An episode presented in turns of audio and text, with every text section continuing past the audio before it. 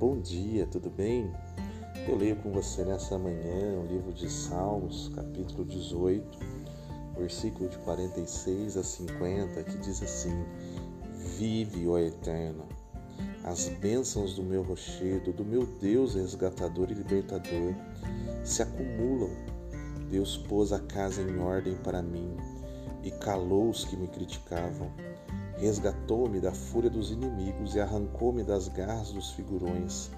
Salvou-me dos prepotentes. É por isso que eu sou grato a Ti, ó Eterno, em qualquer lugar do mundo. É por isso que eu canto louvores e faço poesia com Teu nome. O Rei designado por Deus leva o troféu. O escolhido de Deus é bem amado. Refiro-me a Davi e toda a sua descendência para sempre. Nos versículos de 4 a 19 desse salmo, Davi diz que derrotou todos os seus inimigos. Mas aqui ele diz que foi Deus. Nós somos somos nós que operamos ou é Deus que opera? Ou é ambos? Eu diria que a gente vive no meio desse paradoxo. Mas não é uma contradição.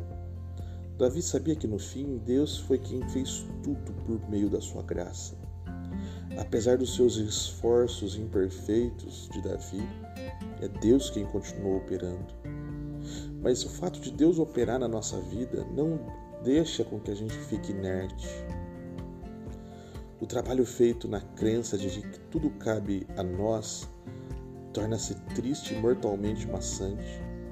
Somente aqueles que sabem que a salvação vem por pura graça, não pelos nossos esforços, têm a dinâmica interior de uma alegria agradecida que confere poder aos maiores esforços que é de Deus.